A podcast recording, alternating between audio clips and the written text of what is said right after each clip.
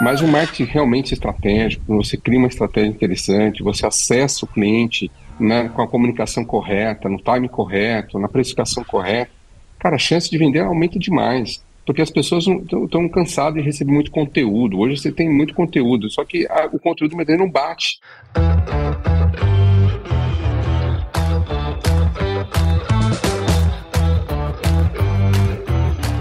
E aí, pessoal, tudo beleza? Estamos começando mais um episódio aqui no Agro Resenha.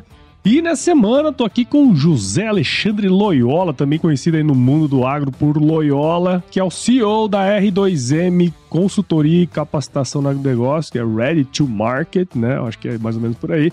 Loyola é engenheiro agrônomo pela Unesp, possui pós-graduação em administração rural pela UFLA MBA em Gestão de Agronegócios pela FGV e MBA em Marketing pela FIA. Loyola, muito obrigado por estar aqui com a gente, cara. E seja super bem-vindo aqui ao Agro Resenha Podcast, meu. Poxa, Paulo, eu que agradeço aí pelo convite. Muito honrado aí de participar aqui desse bate-papo com você, né, e também seus ouvintes. E tamo aí, tamo aí pra, porque o agro não para, então a gente também não. Então vamos, vamos bater um papo bacana aqui sobre o agro, sobre carreira, sobre marketing, vendas. É isso aí, bora lá. Bom demais, é. Esse é um tema super quente aí, né, cara? Marketing, vendas, cada vez mais engenheiros agrônomos entrando por essa via aí, né, cara? A gente vê muita gente com sucesso, inclusive. Então acho que vai ser um episódio muito legal. E você que tá aí, já sabe, aqui no AgroResenha, a porteira não tem tramela para quem busca se informar sobre assuntos ligados ao negócio. Então não sai daí, bicho, porque ó, esse bate-papo aqui tá muito legal. Firma o golpe aí que nós já já estamos de volta.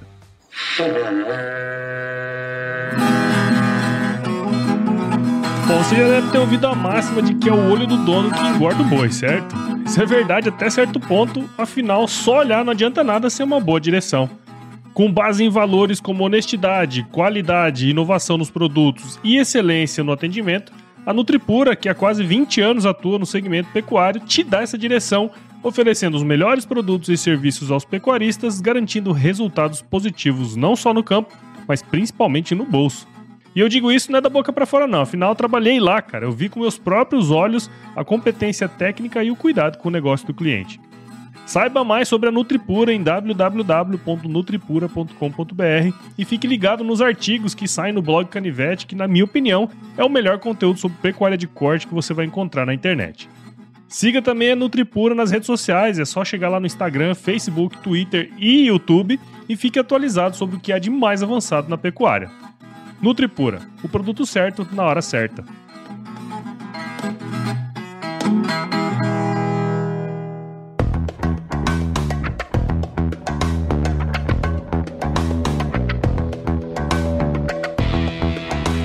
Muito bem, tô aqui de volta com o Loyola. E, ô Loyola, pra gente começar essa resenha aqui, cara, acho que seria muito legal se você pudesse contar um pouquinho da sua história pra gente, meu. Bom, o Loyola atualmente é pai de duas meninas, Maria Carolina e Maria Catarina, né? Tenho duas princesas aqui, uma de 21, uma de 7.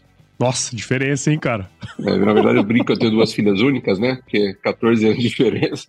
Não estava esperando, né? Mas Deus mandou, então a gente vai, né? Mas depois eu também acabei né? Me precavendo e acabei operando aí depois da, da, segunda, né? Então, assim, eu sou engenheiro agrônomo, né? Como você comentou aí, né? Gosto muito, sou apaixonado por esse mundo agro. E eu comecei minha carreira, né? Na verdade, fiz agronomia por conta, né? De ser filho de produtor, porque passava minhas férias, muitas férias de época de escola, levava meus amigos para as fazendas, né? Meus amigos da, da escola na época, para passar férias lá em Pouso Alegre, na fazenda nossa lá de, do sul de Minas, que a gente mexia com café e gado de leite. E também, de vez em quando, ia para outra propriedade que a gente tinha na Satuba. Na época não tinha tanta cana, era mais gado mesmo. Onde a Praça do Boi era a Praça do Boi, na né? Praça da Garapa, né? lá no centro da Satuba.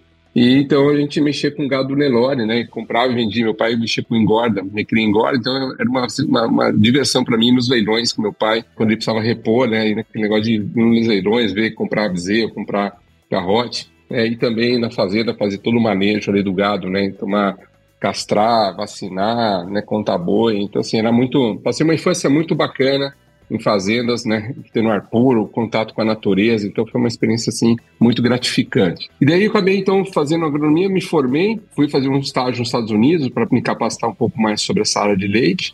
Morei lá quatro meses na Califórnia. Voltei e comecei a assumir a fazenda, lá em Pouso Alegre. Nessa época eu já estava casando também, casei com 23 anos, casei novo, né? Conheci minha esposa no último ano de faculdade, aqui em Botucatu. Inclusive, ele é filho de um professor meu, que eu gosto muito, né? Professor de Forrales, do Disney. E aí, depois, é, assumindo lá a fazenda, eu acabei me frustrando um pouco por conta que eu, infelizmente, dei conta que a gente não tinha uma política né, muito séria de preço, né, de garantia de preço no leite.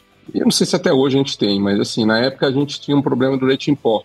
E aí, na época do Era Collor, se não me engano, na época, e aí teve aquele problema de muita, né, por conta de problemas de política, ele acabou importando muito leite em pó da Argentina, e o que acabou aí com a cadeia do, de produtores de leite, não só na região do sul de Minas, mas no, Brasil todo. E foi um ano que a gente teve muita liquidação de plantel. Né? As pessoas começaram a ter prejuízo realmente, porque produzir leite não é fácil, é um custo muito alto, você tem alimentação, você tem genética, tem manejo, tem mão de obra. Arrumar retireiro não é fácil, apesar que nossa fazenda lá era um pouco assim, né, mecanizado, a gente tirava ali uns 2 mil litros de leite, a gente mexia com gado holandês, então tinha que ser um pouco mais tecnificado, fazia um silagem, né, o ano todo, 2 mil toneladas de silagem, e tínhamos aí uns 70 hectares de café. Então dava para brincar bastante aí, tinha bastante, 20 funcionários, demandava bastante, assim, é, energia. E aí eu tenho um irmão também mais novo, né, formado na Exalc, acabou se formando, também foi lá para a fazenda, e aí a gente começou a né, tentar entender como é que a gente poderia juntos ali trabalhar e aí a gente percebeu que era muito agrônomo para pouca coisa, né? Então,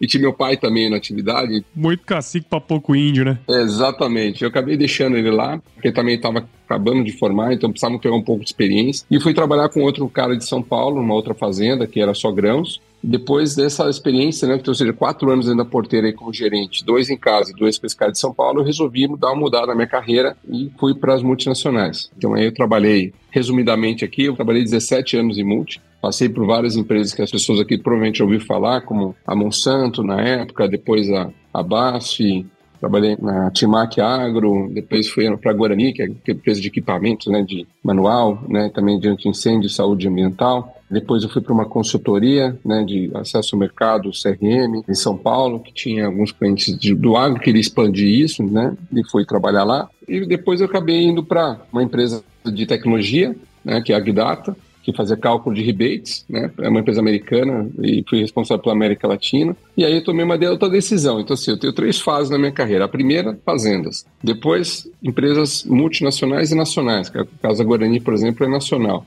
E essa consultoria também é nacional. As outras demais foram todas multinacionais.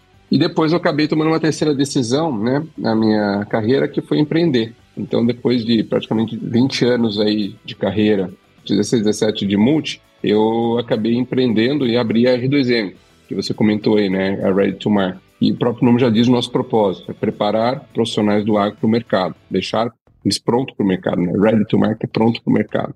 Então, é, e aí a gente trabalha só com vendas e marketing, né? Então já vem há seis anos, agora em dezembro a gente completa seis anos de vida. E me dá muito orgulho, porque eu, eu sou apaixonado pelo que eu faço, adoro fazer o que eu faço e tenho o prazer, né, de, de, de ser bem remunerado para fazer isso. Então, assim, eu, eu digo que eu sou um cara felizado, porque eu gosto do que eu faço e, e ganho bem pelo que eu faço. Então, é, é o que eu desejo para todo mundo na sua carreira, né? Você poder fazer um dia ter essa opção de fazer o que você gosta, o que você ama, porque quando você faz o que você ama, você faz bem feito, né? Você tem prazer de fazer. Então, quando eu viajo para Balsas, né? Que daqui a pouco estou pegando voo para Maceió para capacitar também uma, uma grande revenda da Bayer lá. Então, assim, a gente viaja muito, né? Tem, tem esse lado, né? Tudo não é, não é flores, né? Então a gente viaja bastante. Mas é o que eu sempre digo, né? Minha, minha esposa diz, poxa, vai de novo. O agro tá lá, o agro não tá aqui em Botucatu, o agro tá lá em Balsas, tá lá no Nordeste, tá lá no, em Rondônia, que eu tive agora esse dia. Então, assim, é, é, um prazer bacana porque eu gosto de conhecer pessoas novas também. Essa vida nossa de agrônomo, né, de, de todos esses anos, a gente acabou construindo um network muito bacana também, né? Então, assim, resumidamente é isso. E aí, então, a gente vem fazendo esse trabalho. Eu dou aula também é, no, no MBA da Exalc, na cadeira de marketing e vendas, tanto online como presencial. E também agora recentemente fui convidado pela SPM, né? Eles abriram um curso de marketing estratégico em, no agro e também vou dar duas cadeiras, duas matérias aí a partir de agora desse ano. Fui convidado também para participar nesse outro MBA como professor. E, e também sou diretor, é uma coisa que é interessante, eu tenho que conciliar as duas coisas. Sou diretor para a América Latina de uma entidade global chamada Ag Gateway, que é uma entidade que nasceu há uns 17, 18 anos atrás nos Estados Unidos e ela foca a questão da interoperabilidade de dados né, para a agricultura digital, a padronização de dados. Então, são 200, hoje mais ou menos um pouco mais de 200 membros associados, praticamente todas as grandes empresas de, de todos os setores do agro, E a gente, aqui na América Latina, temos mais ou menos uns 30, 30 e poucas empresas engajadas aqui na região. Então, eu cuido aqui da região. Inclusive, agora daqui a duas semanas estou indo para o nosso congresso. Todos os anos tem um congresso anual que é itinerante, cada ano numa, num estado dos Estados Unidos. Esse ano vai ser em Clearwater, na Flórida, perto de Tampa ali. Então eu estou indo aqui duas semanas agora, dia 12 de novembro. Eu viajo para lá e fico lá quatro dias, onde a gente faz todo, a gente tem geralmente 150, 200 participantes, onde a gente faz todo um alinhamento, né, tem palestrantes, então é muito, muito bacana. Então é isso, cara. Resumidamente, hoje eu me divido um pouco entre MBA, entre consultoria, palestra, mentoria, treinamentos, Ag Gateway, e assim a gente vai tocando o agro aí. Legal, cara. Não, é bacana, né? Assim, a gente contar um pouquinho da, da, história. E um ponto, assim, que eu queria puxar, né? Que é essa questão de você logo ter saído da universidade, ter ido trabalhar na fazenda, né? Assim, pelo que você comentou e pelo que nós conversamos previamente, fazer agronomia foi uma, uma condição que você se colocou para poder trabalhar na fazenda da família, né, cara? Afinal, vocês tinham aí a operação e eu queria entender um pouquinho isso, porque a gente fala muito sobre sucessão familiar. Né? Óbvio que na época você foi lá, seu pai ainda estava no negócio, depois seu irmão chegou. Mas esse é o processo, né? Você vai aprendendo e até chegar um momento que o mais velho ele sai da operação e fica ali os, os mais novos, né? Eu imagino que logo quando você saiu, você tomou essa decisão já pré-estabelecida, né? Mas eu queria entender um pouquinho também o que fez você sair, né? Você falou, ah, tinha eu, meu irmão ali, mas eu imagino que não tenha sido uma decisão muito fácil ali de você ter tomado naquela época. De jeito nenhum. Como que foi isso aí? Conta um pouquinho, cara, que eu acho que é legal isso aí. E eu confesso para você assim, realmente não foi uma decisão fácil e eu até te explico por quê. Como eu convivi com a fazenda desde cedo, né, desde molequinho, meu pai já mexia quando a gente morava em São Paulo, inclusive, antes de depois eu mudar para Campinas, a gente já ia todo final de semana. Então, assim, eu, eu, piso no barro, né, e brinco em fazenda desde quando tinha meus, sei lá, meus 4, 5 anos de idade. Então, assim, eu passei toda a minha infância, né, convivendo com aquilo. E acabou me apaixonando. E o gado de leite, é, como diz o mineiro, né? Eu não sou, não sou mineiro, mas sou filho de, né?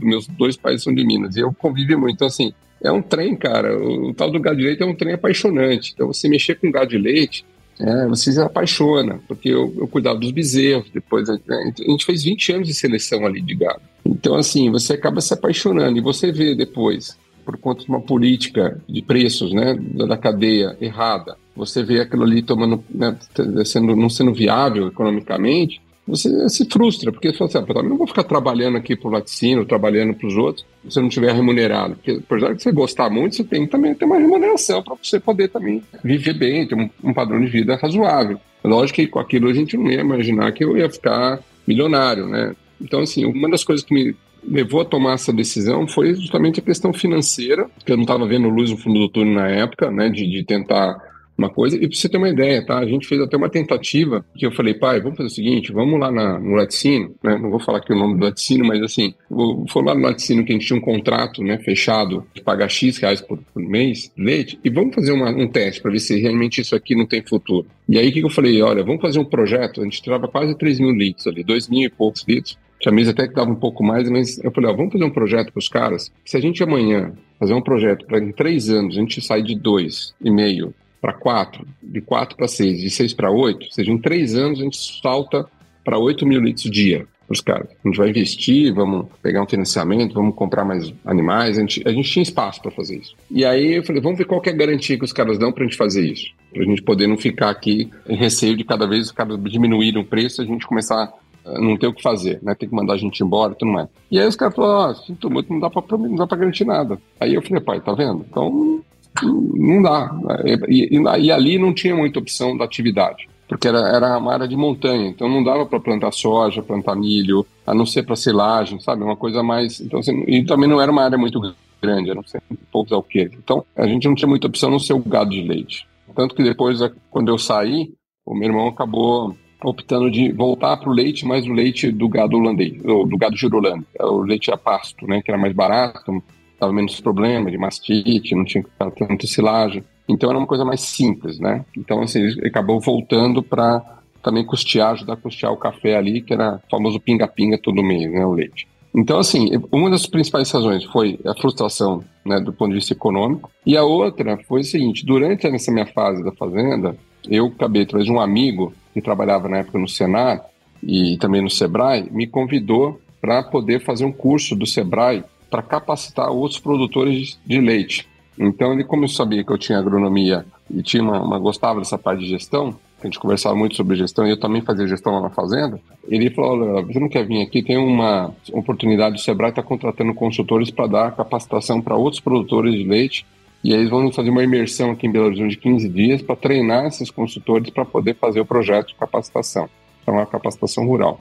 É um projeto que começou no Rio Grande do Sul, do Sebrae, depois eles trouxeram para Minas. E a ideia era fazer isso junto a algumas cooperativas de Minas Gerais. E aí eu fui. E aí, nessa imersão que eu fiz, eu comecei a descobrir o meu, minha paixão também por uma outra coisa dentro do agro, que é a gestão, que é a coisa de gestão, planejamento, vendas, marketing, que a gente fazia todo esse trabalho para o produtor. E aí eu descobri então esse, esse lado então que, que me, me, deixou um pouco assim motivado. Só que aí, isso aí também era, era uma coisa pontual, né? Você ia lá, tinha aqueles projetos, depois encerrava. Aquilo ficou na minha cabeça. Falei assim, espera aí, será que realmente não é uma, uma coisa de eu, em vez de ficar aqui na fazenda, já que o meu irmão está aqui agora tal, tem esse lado financeiro e tem o lado também que talvez eu possa ir para as empresas, né? Porque esse lado de gestão de vendas não vou poder fazer aqui. Aqui é uma, uma coisa muito pequena tal. Eu, e eu não consigo vender meu leite porque o laticínio já paga aquilo. E o café é a mesma coisa, eu sou tomador de preço, não sou formador de preço. Eu chego lá para a cooperativa, ó, quanto que eu estou pagando um café? Tanto, aí vende, não vende.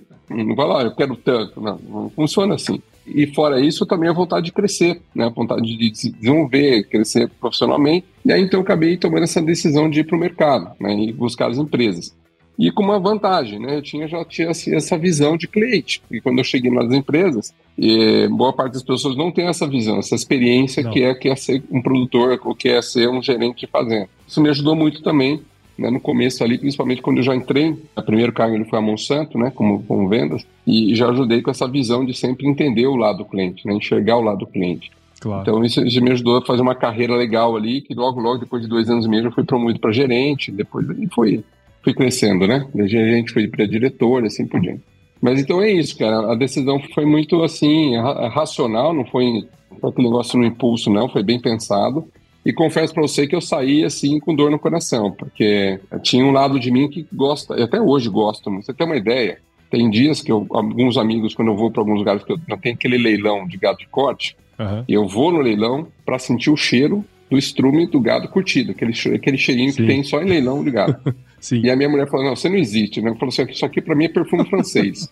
Porque eu adoro aquilo, cara. Me relembra a minha infância, me relembra, sabe? De vez em quando eu vou pra fazenda, apesar que hoje já tá arrendado as fazendas, as duas não estão arrendadas, mas ele mexe, tanto Aracatuba quanto lá Minas, eu vou lá na fazenda, sabe, para olhar aquilo, relembrar minha época de infância, andar a cavalo, né? Fazer, fazer pelo menos alguma coisa eu gosto muito do campo. Eu não posso muito, né? Porque hoje minha vida é bem corrida, viajo muito, mas quando eu posso, eu gosto de ir pro campo e sentir um pouco do cheiro ali da, de criação, de terra, comer olho caipira, enfim, né? Essas coisas aí. É interessante esse ponto, né? Assim, assim, o leite até hoje não se profissionalizou. Trabalhei muito tempo no CPEA, lá na cadeia do leite, visitei praticamente todas as bacias leiteiras do Brasil inteiro aí, cara, e de fato é uma atividade apaixonante, mas ao mesmo tempo o cara tem que ter muita resiliência, né, para aguentar todo esse tranco. Mas aí, uma coisa que eu achei legal aí que você fez um link bacana foi que ter essa visão do lado do produtor é um trunfo muito grande para quem chega para trabalhar numa multinacional, conhecendo os produtores, como eles pensam, né, cara?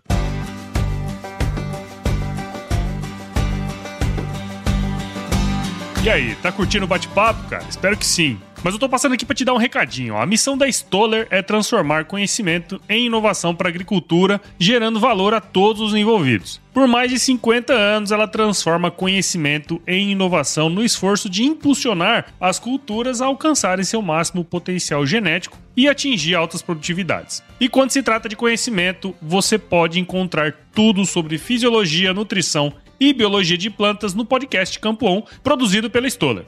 Lá, um time de especialistas aborda assuntos relacionados às principais culturas agrícolas e, como você já sabe, você pode escutar quando, onde e como quiser. Aprimora o seu conhecimento no site da Stoller, o www.stoller.com.br. Lá você vai encontrar vários artigos técnicos e o link para assinar o podcast Campo On no Spotify. Lembre-se de seguir a Stoller no LinkedIn, Instagram, Facebook e YouTube. É só procurar por Stoller Brasil. Isso é inovação, isso é Stoller.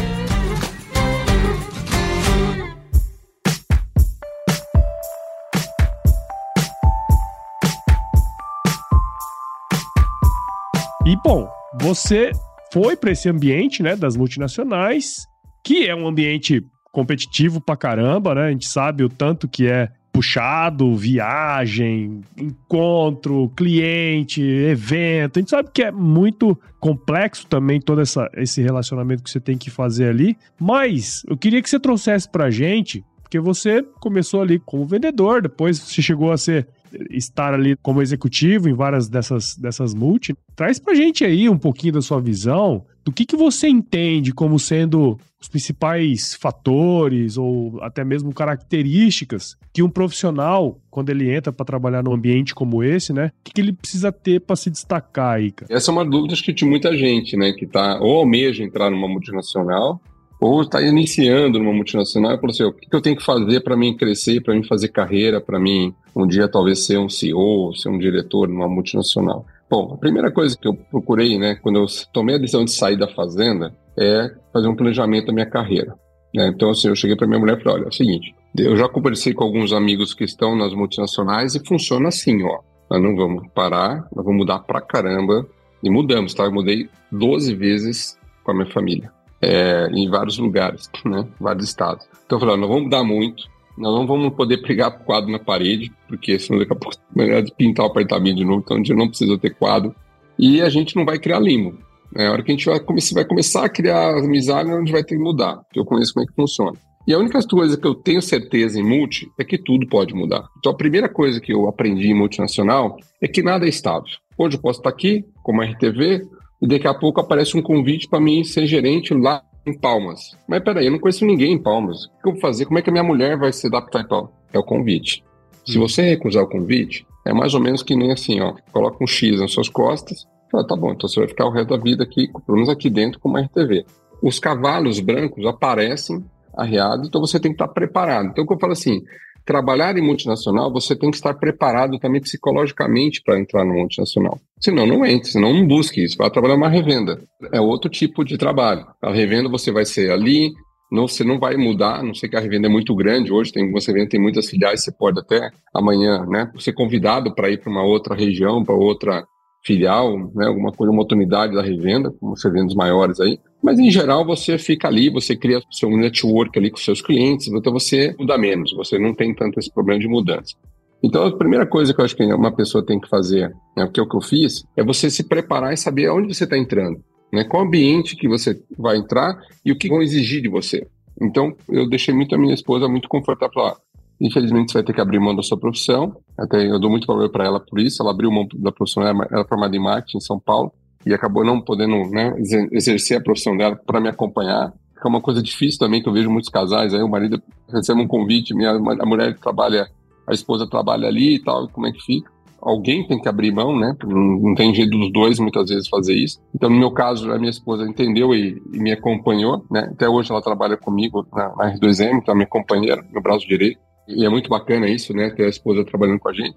Mas, então, o primeiro ponto foi esse. O segundo ponto, que eu acho assim, você tem que ter muito claro que são fases. Então, assim, na minha primeira fase no Amute, eu tinha que entrar para mostrar o quê? Quem era o Loyola? Quais eram as minhas competências, né? E mostrar que eu sou um cara capaz de gerar resultado. Então, as pessoas precisam entender definitivamente que as empresas hoje, elas contratam profissionais, independente se você tem X ou Y formação de tal escola ou Y escola, se você tem quatro ou dez ou cinco ou dois anos de formado, mas o que você vai ter sucesso numa empresa, e ainda mais nas multis, é se você conseguir entregar o resultado que você acordou com a empresa. Ela valoriza muito pessoas que entregam de forma consistente resultado. Não é só entregar num ano. É que eu brinco também quando eu faço as palestras, o treinamento. Como que eu posso fazer para entregar resultado de forma consistente? E aí eu tinha o meu método de trabalhar. E muitas vezes eu criei algumas ferramentas, eu criei algumas coisas que a Monsanto ou a Basse ou as empresas que eu trabalhei não me davam. Mas eu entendia que aquilo era importante porque eu entendi uma necessidade do cliente. Eu via, enxergava uma dor do cliente que se eu não fosse atrás para trazer alguma solução, né, o cara não ia conseguir resolver e a empresa também muitas vezes não, porque ela tinha um monte de gente, eu não ia parar tudo para falar, deixa eu ir lá atender o Loyola. Então, uma das coisas que eu vejo que muito profissional tem que ter é iniciativa própria. É não você ficar esperando a empresa fazer para você. Você tem que ir lá e fazer acontecer, cara. Você tem que ir lá e falar assim, ó, o meu cliente está precisando disso. Quem que, se eu não posso resolver, quem que pode resolver? Aí usa o teu network, pergunta para um, pergunta para outro. E eu tive vários exemplos desse tipo de situação em cada empresa que eu trabalhei, até ganhei prêmios em algumas situações dessas, de trazer uma iniciativa que não só resolveu o problema do cliente, mas foi uma iniciativa que fez a Monsanto ganhar, por exemplo, um prêmio no mérito fitossanitário, foi um filtro de retenção de glifosato né, para lavagem de EPI de uma imprensadora de serviço para a Faber-Castell, onde a Faber-Castell tinha tomado uma não conformidade né, do, do, do FSC, que é um, uma certificação europeia muito rígida. Uhum. E aí eu fui lá, né, conversei com algumas pessoas, né? E, inclusive um amigo meu que hoje está na BAE, que é o Fábio Prata, que é hoje um diretor da BAE. Na época estava na Biolab em Piracicaba, e ele que me ajudou, que ele fez doutorado na molécula de pH, de glifosato. E aí ele acabou me ajudando a criar o filtro orgânico, é uma caixa d'água que colocava lá pedra, terra, né? e a gente fez o teste, né, para ver se realmente retia a, o, o, produto, o princípio ativo do glifosato. E funcionou. No dia do Natal, né, 2024 de dezembro de 2003, 2005, desculpa, 2005 eu recebi lá né, a notícia que eu estava, que deu certo. E aquilo, poxa, a gente se meteu para Monsanto, se meteu para André, eu fui para o México receber prêmio da Monsanto, eu tenho um troféu da Monsanto desse tamanho, assim, lá no escritório, desse projeto. Então, assim, são coisas que nunca ninguém falou assim, Loyal, você tem que ir lá resolver o negócio da Faber Castell. Não, eu fui atrás. Então, assim, você tem que sempre pensar assim, ó, o seu cliente, é a sua principal fonte de renda. Então, se você não, não agradar o cara, você não gerar uma expectativa né, para ele, além só da questão comercial, além da relação comercial, ele vai comprar de qualquer um. Agora, por que, que ele comprava da gente? Porque na época a Monsanto fornecia o produto, que não era ruim, né? Tinha uma performance diferenciada, tanto o Randap quanto o Scout, mas a gente fornecia treinamento, a gente fornecia palestra, a gente fornecia palestras para o pessoal do CIPAT lá na, na, fábrica da Monsanto, eu levava grupos para conhecer a fábrica, a gente fazia treinamento customizado, prático, emitia certificado, fazia treinamento dos gestores, dos prestadores de serviços, então a gente fazia tudo, né? Tinha parceria com empresas de EPI, de equipamento, de ponta, para garantir não só também o produto, mas uma boa tecnologia de aplicação. Então sempre eu fui uma pessoa que fui além, eu fui buscar soluções para trazer a melhor experiência para o cliente. E isso, obviamente, que foi sendo reconhecido pelos clientes e o resultado começou a ser uma consequência. Então, a gente conseguiu fechar acordos que a Monsanto na época nunca tinha conseguido com a COSAN, com empresas de florestamento, tomamos da concorrência algumas empresas grandes, e isso acabou injetando um faturamento muito grande. Na época, minha meta era 36 milhões de reais, e a gente chegou a fazer 40 e poucos, né, 50. Então, assim, por quê? Porque a gente realmente foi lá e gerou valor para o cliente. Então, tudo que eu falo, eu brinco hoje com meus cursos, né? Que tudo que eu falo hoje, né, de gerar valor e tal, não é baboseira. É, você tem que saber fazer. É um processo. Então, assim, primeiro, fazer o projeto do que, que você quer e entender o que, que é o ambiente multinacional. Você vai mudar, você muitas vezes tem que entender que no início você é um número lá dentro, você não é o Loyola da revenda tal, você é um número. Você tem um sobrenome que é o nome da sua revenda.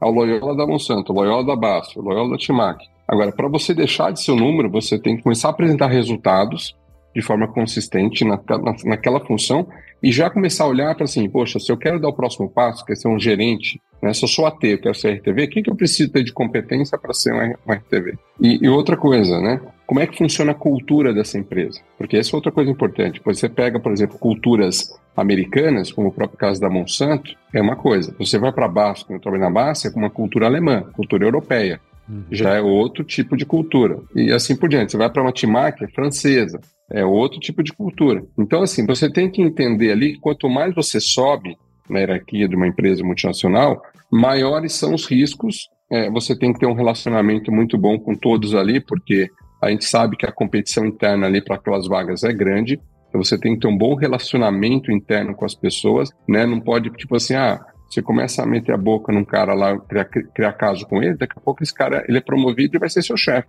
O que, que é a primeira coisa que ele vai fazer quando ele for seu chefe? Vai te mandar embora. Todo o teu sonho de carreira acaba ali, por conta que você criou atrito com uma pessoa talvez que não precisasse. Então, uma das coisas que eu, que eu valorizo muito aqui nesses meus 20, completo agora 26 anos de mercado em dezembro, é que eu nunca tive problema. Lógico, às vezes você não vai gostar de todo mundo. Você tem as pessoas que você tem mais afinidade, que são mais parecidos com você, mas uma coisa eu sempre falo, né? Você não precisa gostar do seu colaborador ou do seu par, mas você tem que respeitá-lo.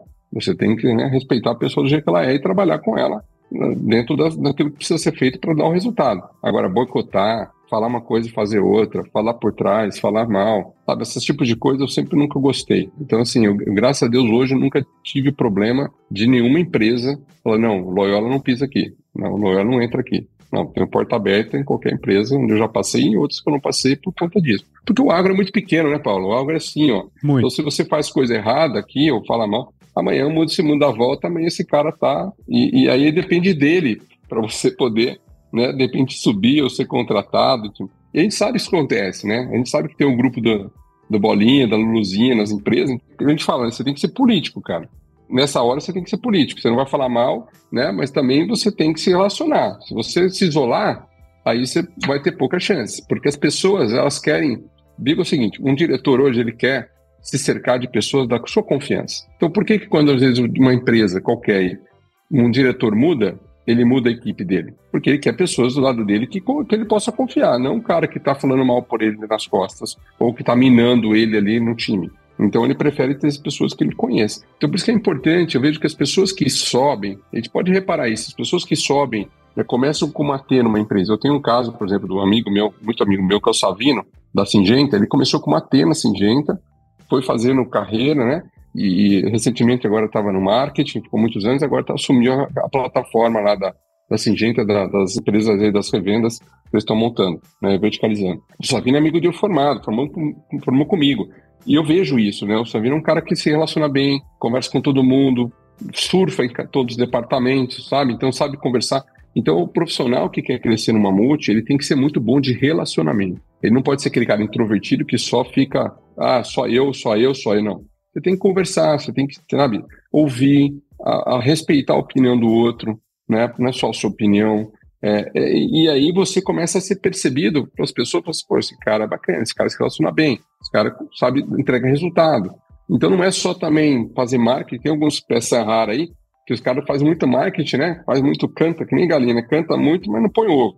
Você tem que entregar resultado também, senão não, não tem consistência, né? Sim, sim, sem dúvida. É, cara, e, e é legal esse ponto, né? De você ter que entregar o resultado. Porque muitas vezes o cara acha que só por estar tá ali é, é, já é o suficiente. E não, né, cara? Você tem que sempre fazer um pouquinho mais. E, e, eu achei legal que você fez esse, essa ideia sua, né? Do profissional. E depois que você passou por, por essas multis e tal, aí você entrou na sua, na sua área aí da consultoria, né? Acho que até a questão da, das capacitações, de repente você tem gostado lá da época do Sebrae, né? De, de dar capacitações e tudo mais, né, cara? Mas aí eu percebi que você entrou no mundo das empresas mesmo para ajudar as empresas, né? Me corrija se eu estiver errado. E aí, com essa sua experiência e tudo mais, eu imagino que você tenha atendido várias empresas. Porque uma coisa é você ter a consciência do que o profissional precisa fazer. Uma outra é você ter a consciência do que as empresas precisam fazer para chegar a um resultado, né? E aí eu queria pegar um pouco desse ponto. Bom, beleza, se eu quiser me destacar, se eu quiser ser bom, eu preciso fazer isso aí que você comentou, né? Mas eu não sei se você tem essa mesma percepção que eu, mas as empresas em geral do agro, assim, elas não, não manjam muito como unir o marketing, vendas, parece que são dois departamentos separados e tal.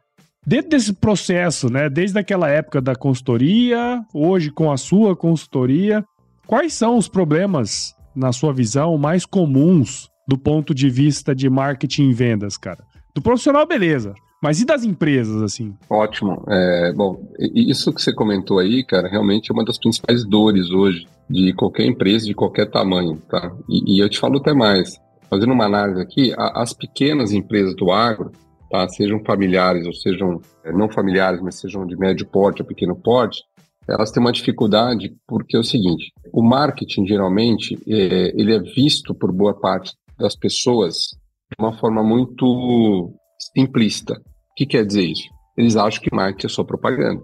Então, se pergunta para muitos vendedores, eu, eu já capacitei de mais de 2.300 vendedores nesses seis anos aí, a maior parte das pessoas, e eu uso muito o conceito de marketing nos meus treinamentos de vendas, justamente para elucidar isso e a importância, falar da importância de você conhecer alguns conceitos para te ajudar a vender melhor.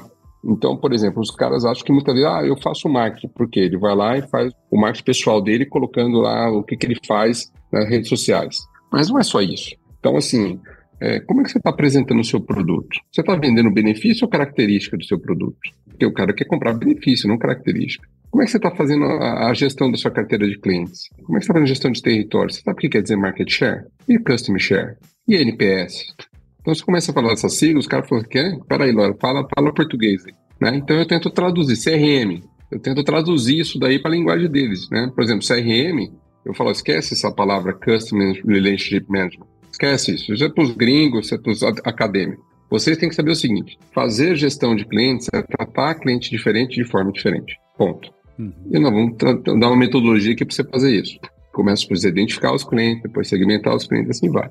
É personalizar, né? quem que eu vou fazer o quê, quem que eu tenho que tratar mais, qual o potencial desse cliente. Então, muitas vezes, o cara acha que vender é pegar lá a lista de preço, a carteira de clientes, o portfólio, ó, pá, vai pro campo. E aí o cara se frustra, porque o produtor não quer mais esse tipo de profissional que vai lá sem saber o que está fazendo, sem entender o cliente, sem entender o que, que ele precisa fazer ali naquele cliente. Então, muitas vezes, a vantagem de você ter uma empresa pequena, quando você tem um marketing estratégico, não um marketing operacional, porque a maior parte das empresas hoje está no marketing operacional, que é o quê? Preciso de um folder, preciso fazer um banner, preciso fazer um site, preciso fazer um post lá no meu Instagram. Tá, mas não é isso. Se você não tiver um plano, se você não tiver uma estratégia, que, por que, que você quer aquilo, qual o objetivo? É, esse dia eu estava conversando com o presidente da Associação Mineira de Alho, até vou fazer uma palestra para eles agora em novembro lá em São Gotardo. E ele estava fazendo. Olha só que interessante o poder do marketing. É, o Flávio chegou e falou assim: olha, você tem ideia o nosso consumo diário no Brasil são aproximadamente 30 milhões de caixas. Você acha que é 10 quilos das caixas, se não me engano. Na pandemia, boa parte dos médicos começaram a buscar algumas informações para ver o que, que podia fazer para receitar melhores tratamentos para quem estava querendo evitar pegar Covid. E aí se descobriu que o alho, ainda mais o alho brasileiro, que tem maior nível de alicina, que faz bem para a saúde, é você comer mais alho, você aumenta a sua resistência imunológica para Covid. Aumentou 6 milhões de toneladas, cara. Foi para 36 milhões, só porque todo mundo começou a falar isso. Então, boca a boca, né, aquele cara que não comia muito alho, passou a, ah, não gosto muito de alho, não, agora você tem que comer.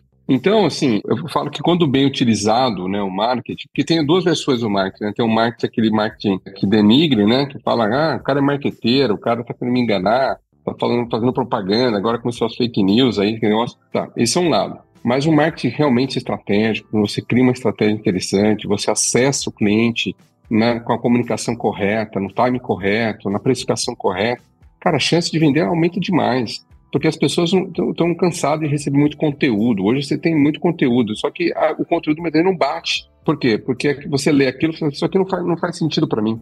Então você tem que identificar o teu persona, né? Aí, aí a gente dá para um dia aqui falando disso, mas assim, então resumindo, o que, que eu vejo, qual o principal problema hoje das empresas do agro em relação ao marketing?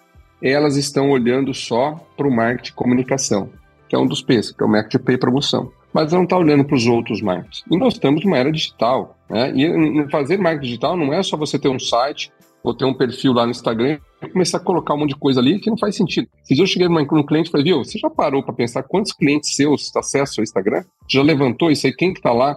Quem é, é aquele teu cliente? Não, então levanta. Ele foi ver lá 2% do pessoal dele é, é da, da é cliente dele. Eu falei, tá vendo? Você está publicando isso aí para quem?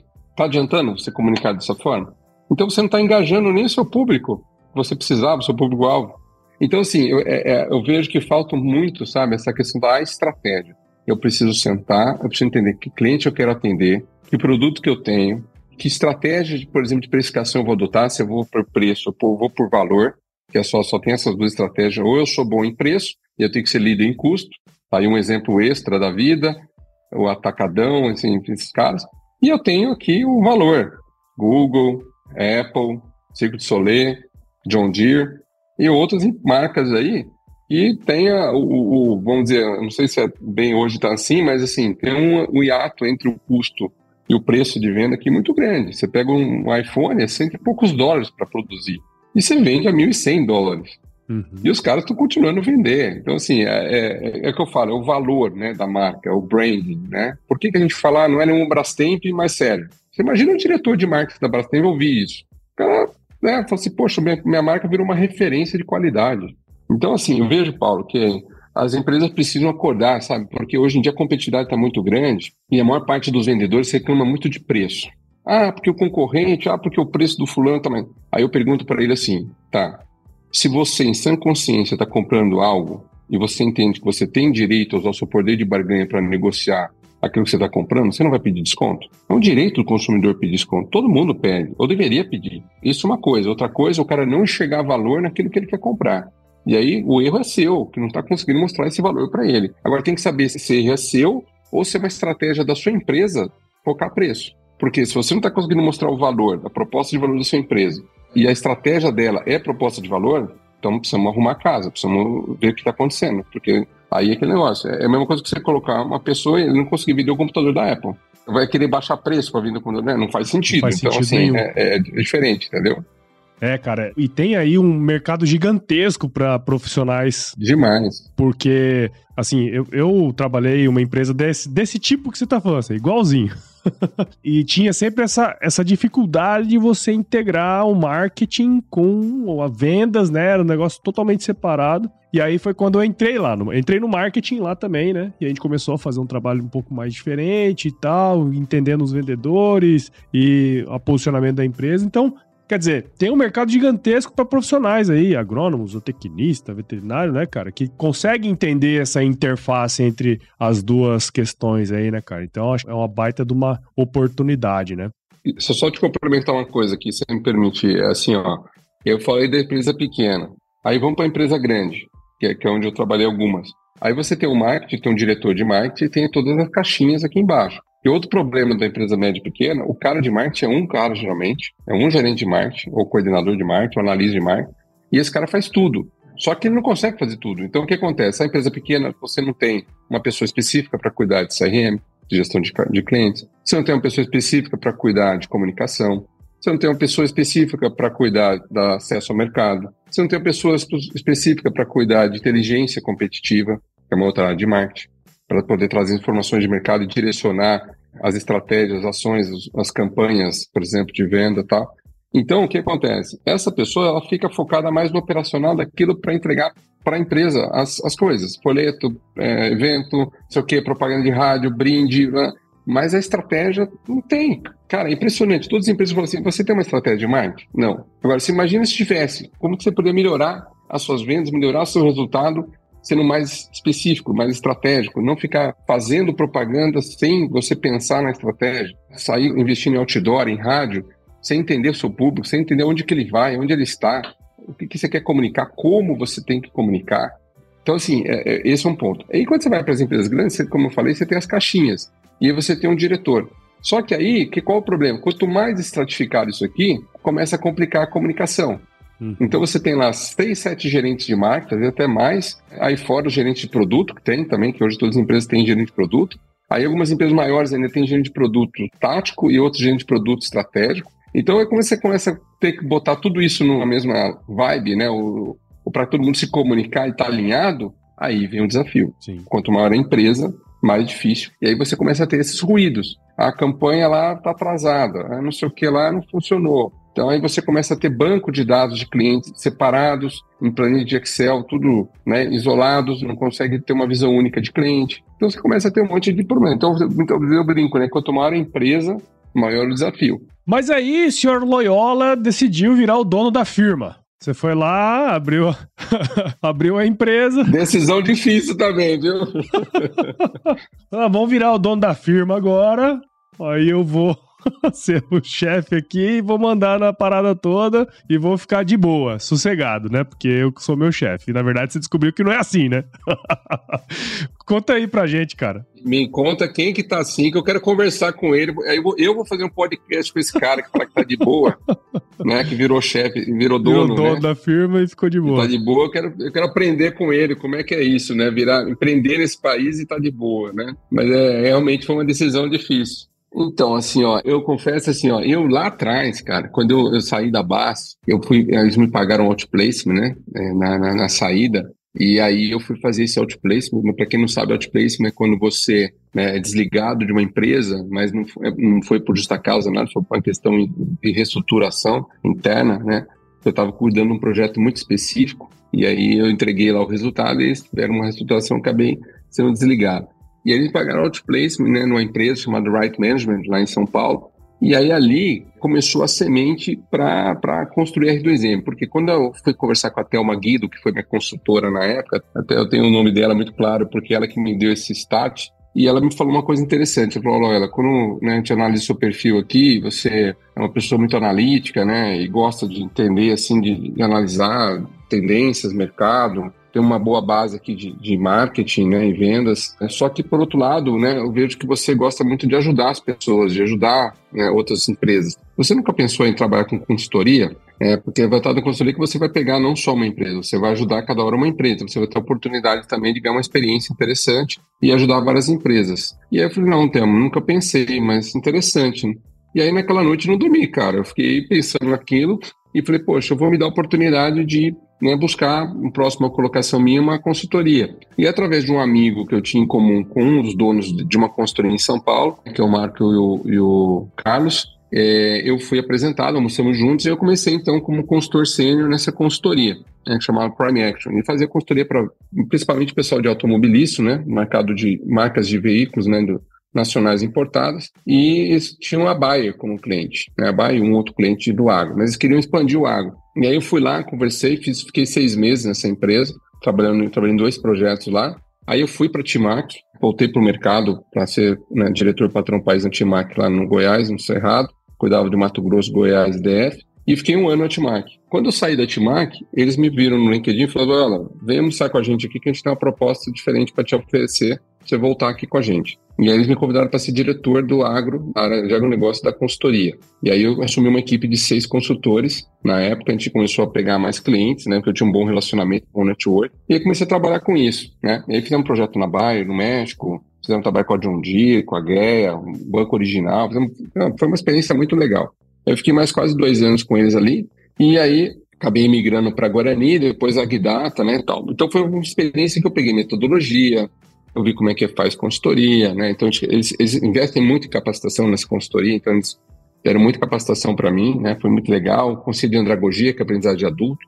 Então aí, bom, eu já fiquei com aquele gostinho, tipo, eu gostei disso aqui. Só que eu voltei para o mercado, é, surgiu essa oportunidade da Timac, né? Depois voltei, depois eu também voltei, fui lá para Guarani, né? Na verdade, fui, apresentar um projeto de consultoria para Guarani, que acabaram me contratando lá para ser diretor comercial, depois gerente geral. E, e depois na última Guidata. E aí o que aconteceu? Na Guidata, que foi essa última empresa que eu fiquei como responsável, né? Executivo responsável para América Latina, foi a primeira vez que eu tive contato com uma empresa de tecnologia. Né? Foi lá até que eu conheci a Agigate, que é essa entidade que eu eu cuido hoje aqui para América Latina. Só que aí que aconteceu, né? É, faz parte. Mudou o seu global. O cara que tinha me contratado, eu já estava na Guidata há muitos anos, então fui para os Estados Unidos, ali com ele toda a estratégia para montar o negócio aqui, ele me deu autonomia e o negócio estava indo legal. A gente começou a trabalhar tal. Aí o fundo, que pertence a um fundo, essa empresa, um fundo grande dos Estados Unidos de tecnologia, ele pegou e mudou o seu lá, global. E esse seu global novo veio para o Brasil e veio com umas ideias meio, meio assim, divergente daquilo que eu penso que teria que ser para o Brasil, que é o para a América Latina.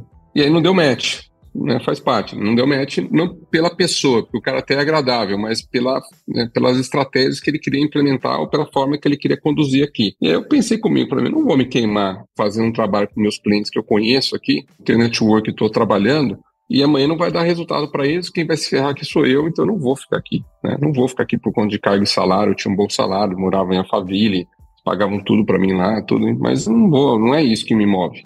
Me move é o cliente satisfeito. E desse jeito não vai rolar. E aí eu fiz um acordo com eles lá, acabei que, né, desliguei. Na verdade, eu pedi para eles me desligarem para me receber os meus direitos, né? Até porque eu não tinha intenção de voltar para o mercado depois. E naquele momento, cara, juro para você que eu cansei. Tipo assim, chegou aquele momento que eu falei assim: não, não quero mais ir trabalhar de CLT em outra empresa, começar do zero, sabe? Começar tudo de novo, vou ter que fazer eu cansei. Eu acho que está na hora de eu acionar meu plano B aqui, encarar isso. Era 2016, estava tipo aquela crise ainda econômica, mas eu falei, meu, se eu cheguei até aqui, né, conversei com muitas pessoas na época, ver o que, que achava. Alguns me deram um balde de gelo, outros me deram, assim, incentivaram. E aí eu tomei a decisão, falei, quer saber, eu vou. E aí resolvi pegar essa grana, né, quando eu pedia, fiz o acerto lá, eu tinha um salário legal e investi na R2M. Então, aí o que, que eu fiz? Uma dica aí para todo mundo que quer empreender, tá? Eu fiquei três meses, que eu tomei essa decisão em outubro de 2016. Aí eu fiquei outubro, novembro e dezembro. É, eu saí lá da empresa e fiquei três meses estruturando o meu negócio. Fiz um curso do Sebrae chamado Empretec, que eu recomendo também para todo mundo que quer empreender. E ali, porque assim, que negócio, né, cara? Você é executivo, mas você é CLT. Quando você vai para empreender, muda muita coisa. Quando o seu mindset tem que mudar, porque você não tem mais secretária para lá e para cá, você não tem mais um monte de suporte, você vai ter que fazer muita coisa sozinho, você tem que ser o MacGyver, né? Quem, quem lembra do MacGyver né? Tem que captar cliente, emitir nota. Né? Tem que fazer, pegar, riscar um fósforo, fazer isso. Servir o cafezinho. Exatamente. fazer, fazer tudo. Então, assim, foi uma experiência muito legal, né? E aí eu fiquei esses três meses falando assim, que público que eu quero focar, que tipo de site eu preciso ter, qual produto eu vou oferecer, que precificação que eu vou trazer, como é que eu vou fazer meu marketing, com quem que eu vou né, fazer parceria. Então eu criei toda essa estrutura e fui para o mercado com tudo pronto, com os treinamentos já prontos, com os slides, o conteúdo, as ferramentas. Então assim, é, é, foi muito bacana, sabe que isso me ajudou muito a, a definir o meu foco. Eu não fui tipo, ah, vamos montar consultoria, vamos. Não, eu fui, pensei, defini meu foco, defini meu tipo de cliente e foi muito bom, porque eu vejo que isso me ajudou muito a, a já ir estruturado. Porque o cliente, quando você fala, estou ah, fazendo consultoria, ele quer ver uma apresentação bem feita, ele quer né, um site bem estruturado. É a tua imagem, né? Então você tem que ter uma boa imagem. Então foi, foi uma estratégia muito legal. Confesso que deu frio na barriga, né? Quando você vai, porque tenho família, tenho filho para criar. Mas, assim, no começo, realmente é um pouco mais difícil, até você dar aquela rodada, né?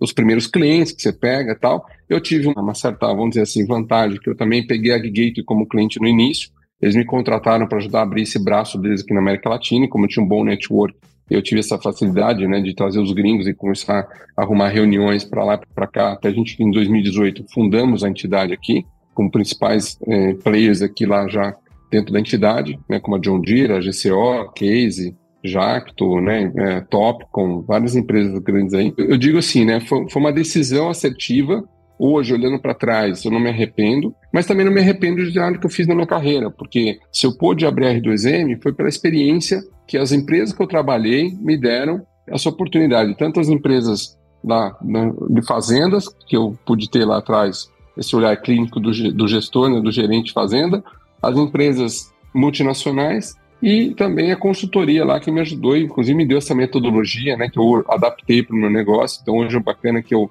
não sou só uma consultoria, que muitas vezes eu vejo profissionais que saem do mercado, né, montam sua consultoria, mas têm dificuldade com a metodologia, nunca trabalharam como consultor. E eu já tive essa oportunidade de ter trabalhado como consultor na outra empresa. Então eu vim com essa bagagem de consultoria, de metodologia, de relatório, o que me ajuda hoje a fazer um bom trabalho nos meus clientes. É muito interessante assim esse caminho, né?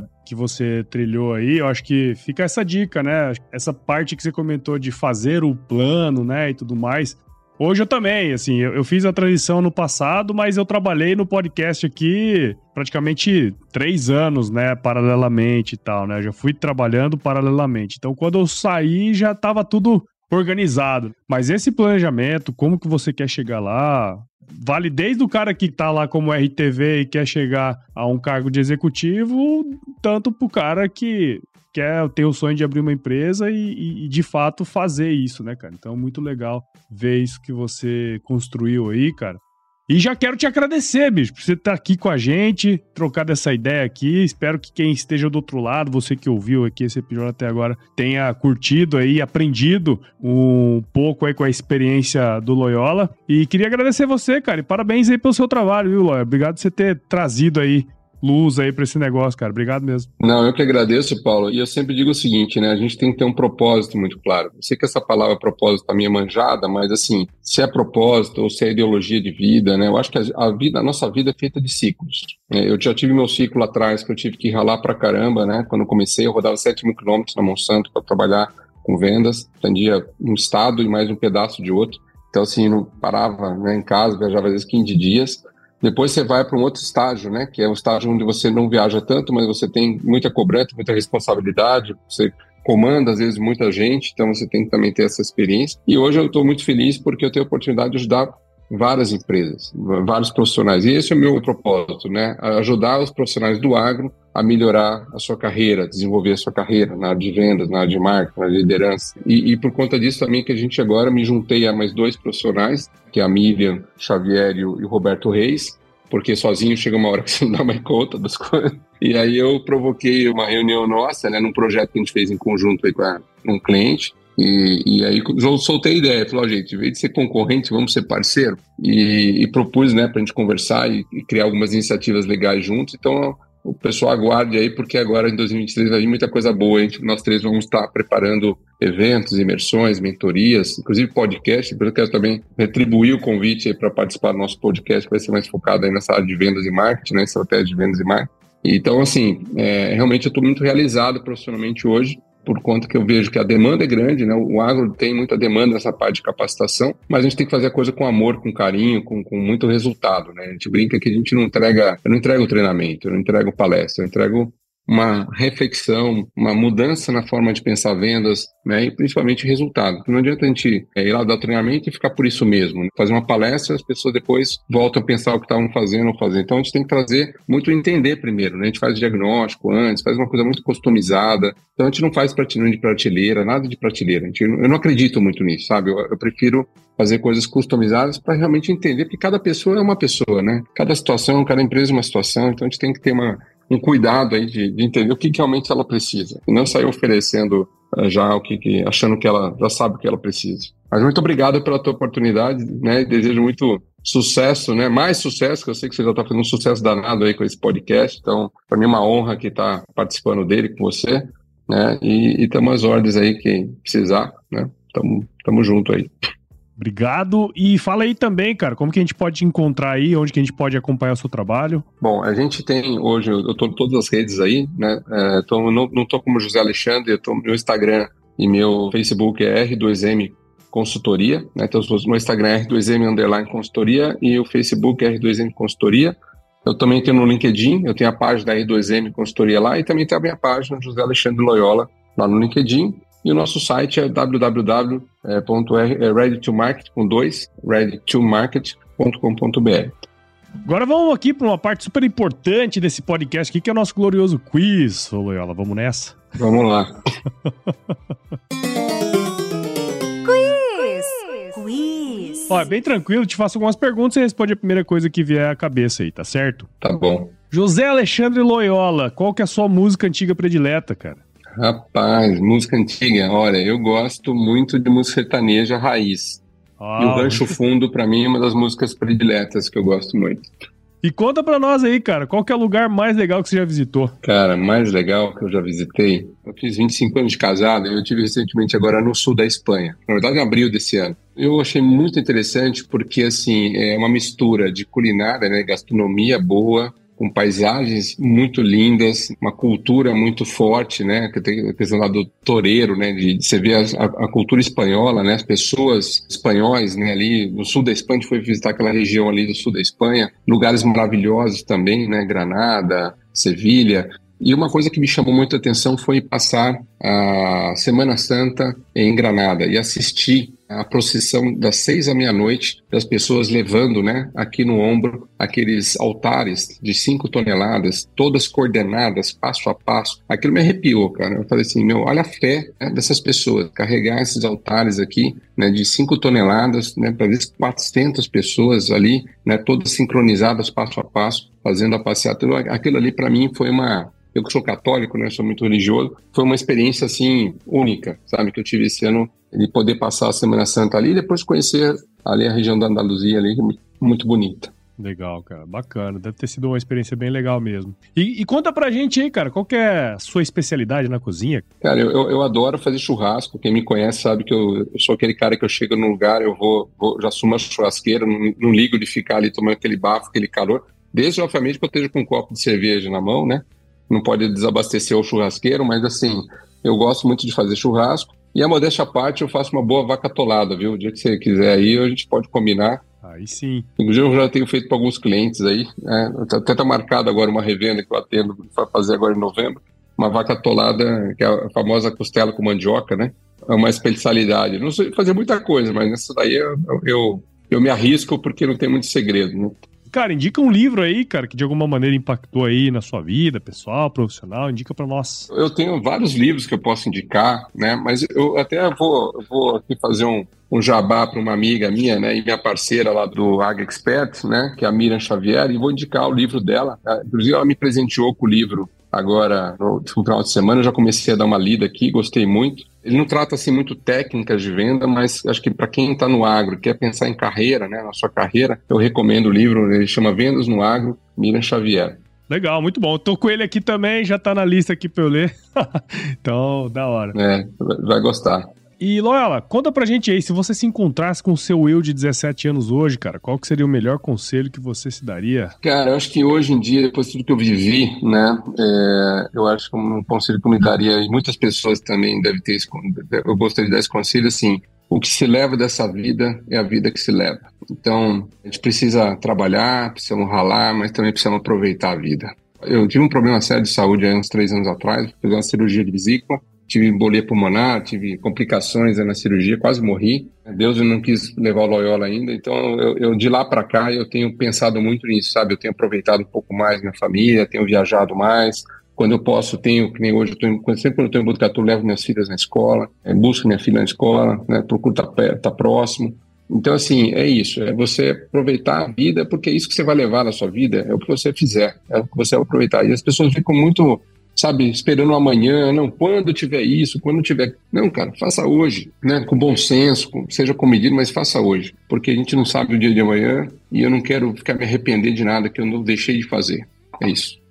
Show de bola. Muito bom, muito bom. E para você aí, ó, que ouviu esse episódio até agora, meu com Loyola aqui, eu tenho certeza que você viu valor nessa conversa. Então, considere compartilhar esse conteúdo aqui com alguém que vai se beneficiar desse de tudo que o Loyola falou pra gente, cara. Então, assine o podcast nos principais agregadores de podcast aí, Apple, Google, Spotify, Deezer. Siga a gente nas nossas redes sociais aí também, Instagram, Facebook, LinkedIn, Twitter.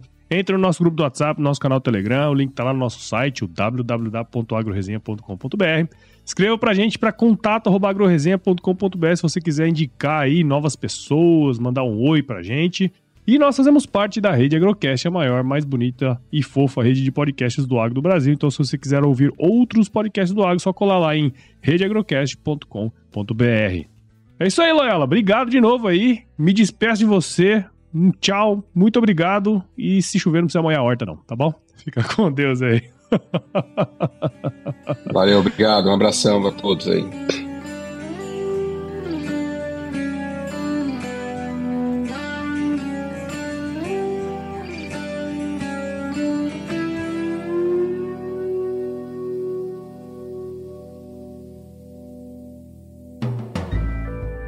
Mais um produto com a edição Senhor A.